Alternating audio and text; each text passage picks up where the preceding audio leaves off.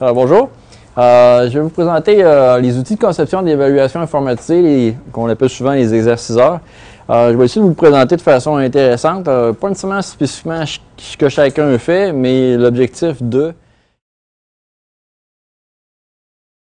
Pourquoi on se lançait là-dedans? utiliser des exerciceurs ou des questionnaires informatisés pour évaluer les élèves. Il y en a qui marqueraient améliorer le feedback aux élèves, économiser du temps de correction faire passer plus d'évaluations ou faire plus facilement des évaluations de type diagnostic ou de euh, informative ou sommative, ou juste pour être à la mode puis en utiliser parce qu'il y a plein de monde qui s'en servent. Fait on a comme euh, des affaires qui sont plus positives que négatives là-dedans. On va aller faire un tour voir ça. Aspect pédagogique, euh, positif par rapport à l'utilisation de ces environnements-là, peu importe lesquels, on parle de rétroaction formative immédiate. C'est le, un des plus, le plus apprécié des élèves. Je fais de quoi, je peux le savoir tout de suite, question par question, quelle était ma mauvaise réponse, parce que la majorité de tous les euh, exerciceurs vont vous donner la possibilité de faire un, retour positif ou un retour négatif par rapport à la question que ce soit en cours de route ou carrément une fois que j'ai fini de faire le quiz, je peux le reviser avec l'ensemble des questions et les commentaires euh, associés. Donc ça, c'est l'élément le plus intéressant. Euh, l'individualisation, euh, le fait d'être capable d'avoir des questionnaires fait en sorte que l'élève peut y aller à son rythme. Donc, évoluer plus rapidement ou moins rapidement, dépendant s'il travaille fort ou s'il travaille par exemple à l'extérieur, ça lui permet d'être capable de faire euh, des tests, euh, pas nécessairement à l'heure précise où le prof voudrait, mais chez, eux, chez eux à la maison. Euh, il y a moyen aussi de le faire, je dirais, dans une chronologie. Il peut faire certains tests, puis ne pas être capable de faire le prochain tant qu'il n'y aura pas eu au moins un certain pourcentage sur l'évaluation X. Après ça, il est capable de passer à la Y. Donc, il y a moyen de ne pas faire en sorte qu'il fasse tout en ordre mélangé. Euh, pour moi, on l'a trouvé aussi euh, dans l'environnement où on s'en sert une économie de temps en classe. Euh, l'idée, c'est d'être capable de pouvoir prolonger la classe en dehors des heures de cours parce qu'ils peuvent faire les quiz en dehors, aller voir, les refaire en dehors souvent, faire une préparation avant de faire le cours, faire le formatif pour voir comment tu as eu. Quand tu vas arriver au contenu, tu vas avoir plus de questions intéressantes parce que là, tu as eu une batch de questions. Si tu as eu 80 en les répondant, au cours, tu peux être plus somnolent. Mais si tu as eu 48, il faut t'écouter le prof en tabarouette parce que là, tu as du chemin à faire. Donc, euh, ça permet d'avoir ça. Euh, d'un côté, nous, on est capable de pouvoir cibler un élève qui a fait les questionnaires, quelle est la ou les questions qui ont été le plus manquées. Ce qui fait que quand on va arriver dans le cadre du cours, on dit Ah, tout le monde a flanché sur les trois questions X, Y, Z. On va pointer plus le contenu là-dessus, ou on va porter plus attention. Donc, ça permet d'enligner la formation plus vers les endroits où l'ensemble de la matière a été plus difficile pour l'ensemble des élèves. Euh, c'est évident que ça permet de faire une création de tests ou d'examens d'après une banque de questions euh, beaucoup plus rapidement que si on était avec Word ou avec d'autres affaires.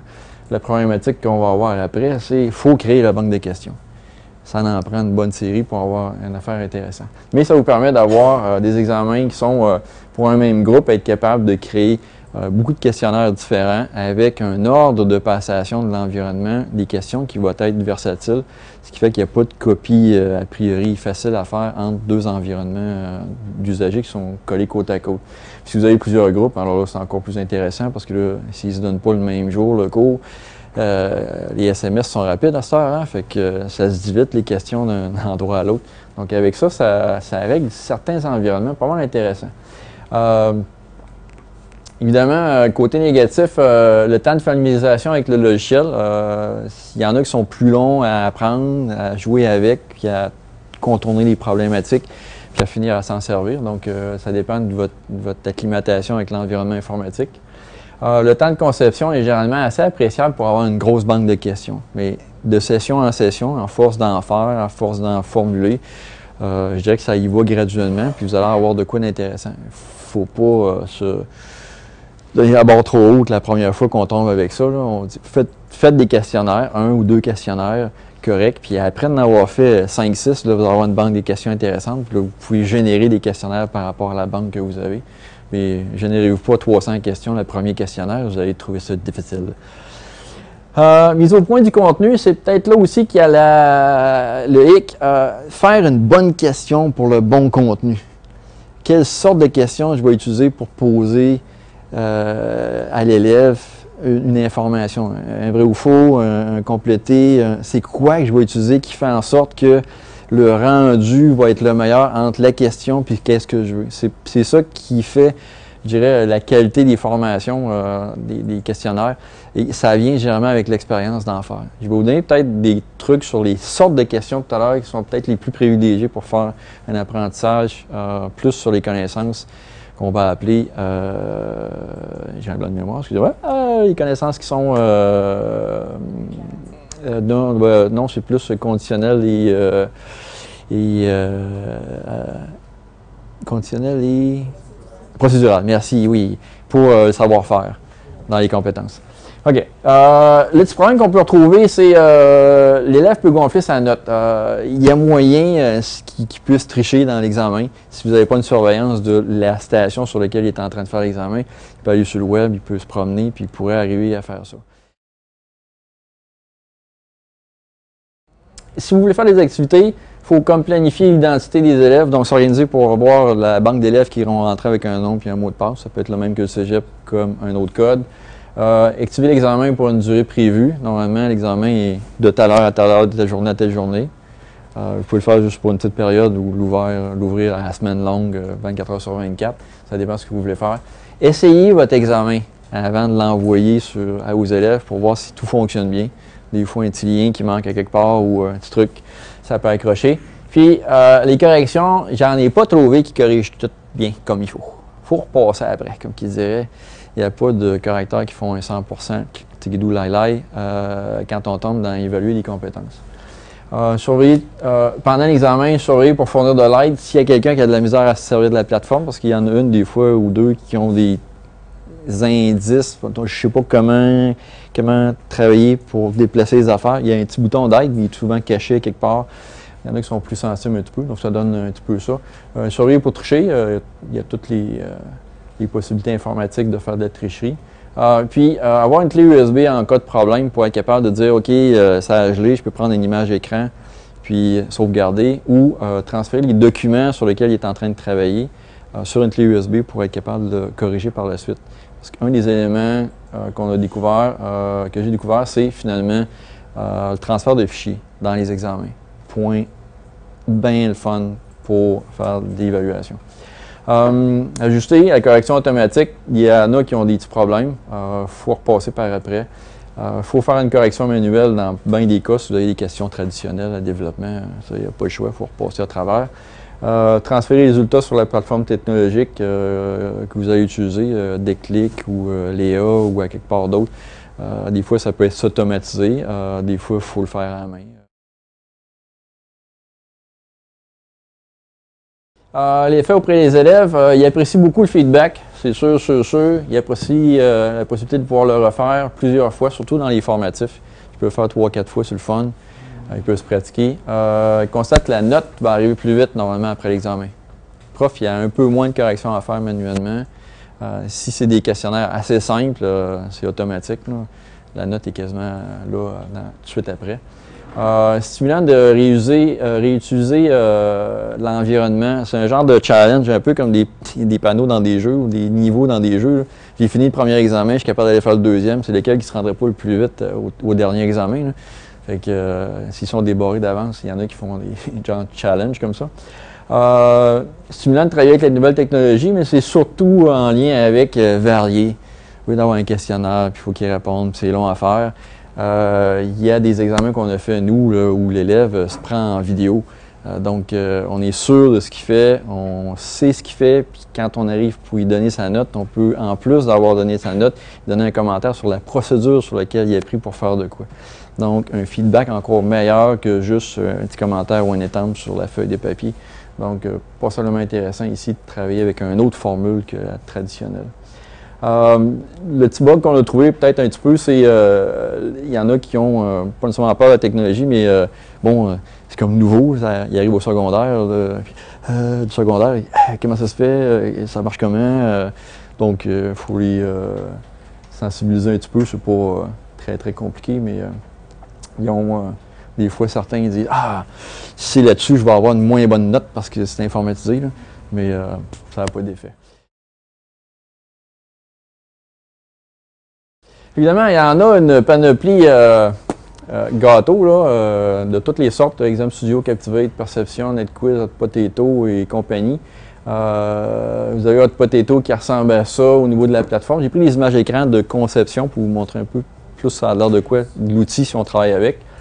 Euh, où on a euh, une question ici avec les réponses et les commentaires qu'on met s'ils sont euh. Donc, si la bonne réponse est ici, on a des commentaires négatifs ou les suggestions dans le cas où ça ne fonctionne pas. Lui, il travaille avec certains modules qui permettent de faire différents types de questions. Donc, c'est assez limité, mais ça fonctionne bien. on a Didapage 2 Pro, commence à être populaire un petit peu au cégep, dans certains cégeps ici. Euh, nouvelle plateforme qui vient de France, euh, pas très connue. Euh, je vous dirais, si vous voulez le lancer là-dessus, il faut, que vous aimiez l'informatique. Les questions ou les générations de questionnaires sont pas évidents à faire. C'est comme, je dirais, avancé expert. Lancez-vous là-dessus. Mais il donne des possibilités intéressantes, comme par exemple, dans la démo, vous pourrez aller vous amuser là-dessus. Je n'irai pas pour le parce qu'on n'aura pas le temps, mais par exemple, il y a moyen d'avoir une surface, un carré, une question avec un, rectangle blanc. Puis là, il peut euh, faire une équation ou vous demander quelque chose, puis il va dessiner de quoi ou il va répondre à une, question de maths. Et dans le questionnaire, quand vous pesez sur le questionnaire, vous voyez ce qu'il a fait comme dessin. Vous le voyez refaire son calcul mathématique visuel. Euh, si vous avez un tapon d'objet, puis vous devez dire, on prend tout ça, puis fait un bonhomme de neige avec un rond, un carré, une carotte. Il prend ça, il le fabrique. Puis quand il veut corriger ou quand vous voulez corriger, vous pouvez peser, puis il va juste déplacer les affaires qui n'étaient pas à bonne place. Vous partez de la solution de l'élève pour voir la solution du prof. Voir s'il y a une grosse ou une petite différence. Il y a des effets euh, que, personne n'a dans, dans aucun questionnaire ailleurs. Mais lui, il a développé euh, ce truc-là. Ça s'en vient. Il y a des euh, collaborations justement avec le CCDMD, je crois, pour développer un truc comme ça. Et il y a un cheminement aussi euh, qui commence à apparaître dans certains environnements où s'il a répondu bon à une telle question, je vais aller à, telle place. S'il n'a pas répondu bon à la question, je vais lui poser une autre question. Donc là, des, des questions en fonction de la réponse de l'élève. Donc là, on a de l'évolutif dans le questionnaire.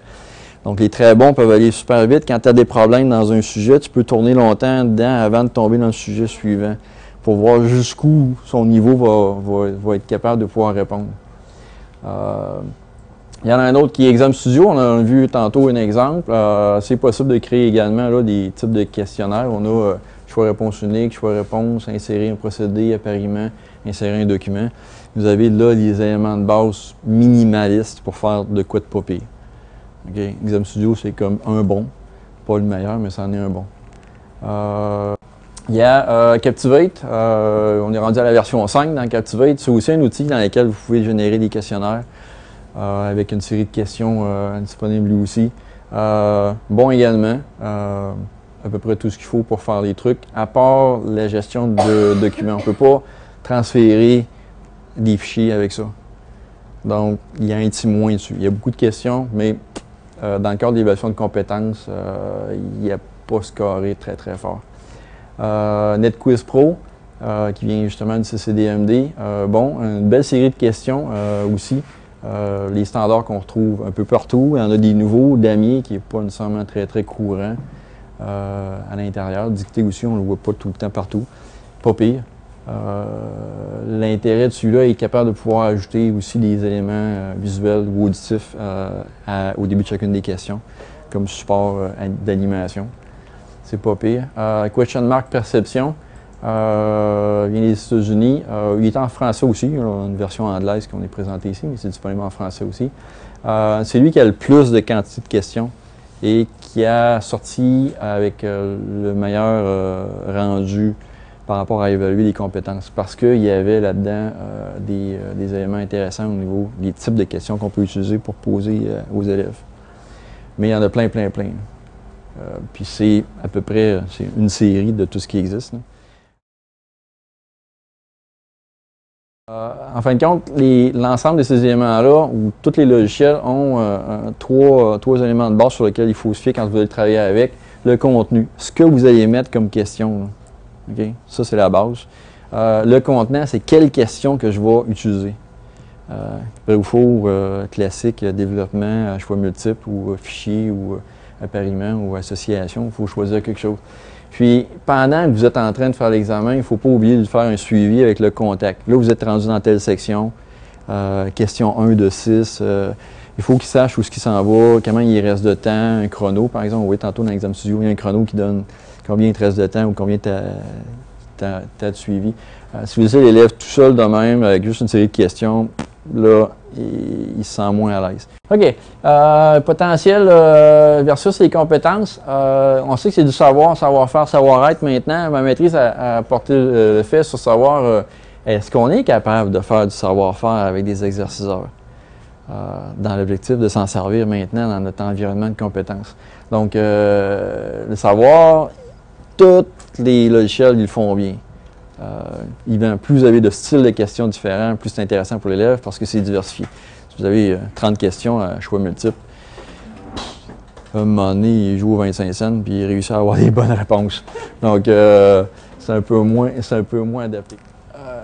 voici toutes les sortes de questions que vous pouvez utiliser. Mélangez. faites pas juste, comme je disais, un questionnaire avec plein, plein de trucs. Est-ce qu'on s'était aperçu qu'il répondait bien ou qu'il y avait des éléments qui permettaient d'avoir plus euh, d'évaluation sur le savoir-faire, c'est quand on s'en va avec euh, les fichiers, la réponse vocale. Euh, pourquoi? parce qu'on est capable de pouvoir envoyer une information à l'usager, il y a un travail, puis il nous le retourne. le fichier peut aussi servir à carrément capturer la station pendant qu'il est en train de répondre à une question. Par exemple, nous, en programmation, on va lui demander « fais-moi une fonction qui fait telle chose ». Il rentre dans son logiciel de fabrication de, de, un Visual Studio. Euh, il s'en va dans le programme, puis il capture son écran pendant 10 minutes pendant qu'il fait la fonction. Puis après ça, il nous envoie le document. Évidemment, ça va peser 500 MB quand on va recevoir ça. Il faut avoir un serveur qui va avoir du délai. Mais on est capable de pouvoir faire un suivi exactement. Il a fait quoi, comment et compagnie. Euh, après, quand je parle de ça, la plupart des profs se disent Ah non, ça va prendre du temps. Euh, ben, non, euh, finalement, on s'est aperçu que même un fichier de, 10 minutes euh, d'une construction de quelque chose, en accéléré en trois fois, on est capable de le corriger. Donc, on peut facilement, rapidement passer au travers de ce qu'il est en train de faire. Oh, OK, là, il y a quelque chose de spécial, j'arrête, je regarde ce qu'il fait, accélérer, OK, je corrige la question, il y a eu temps.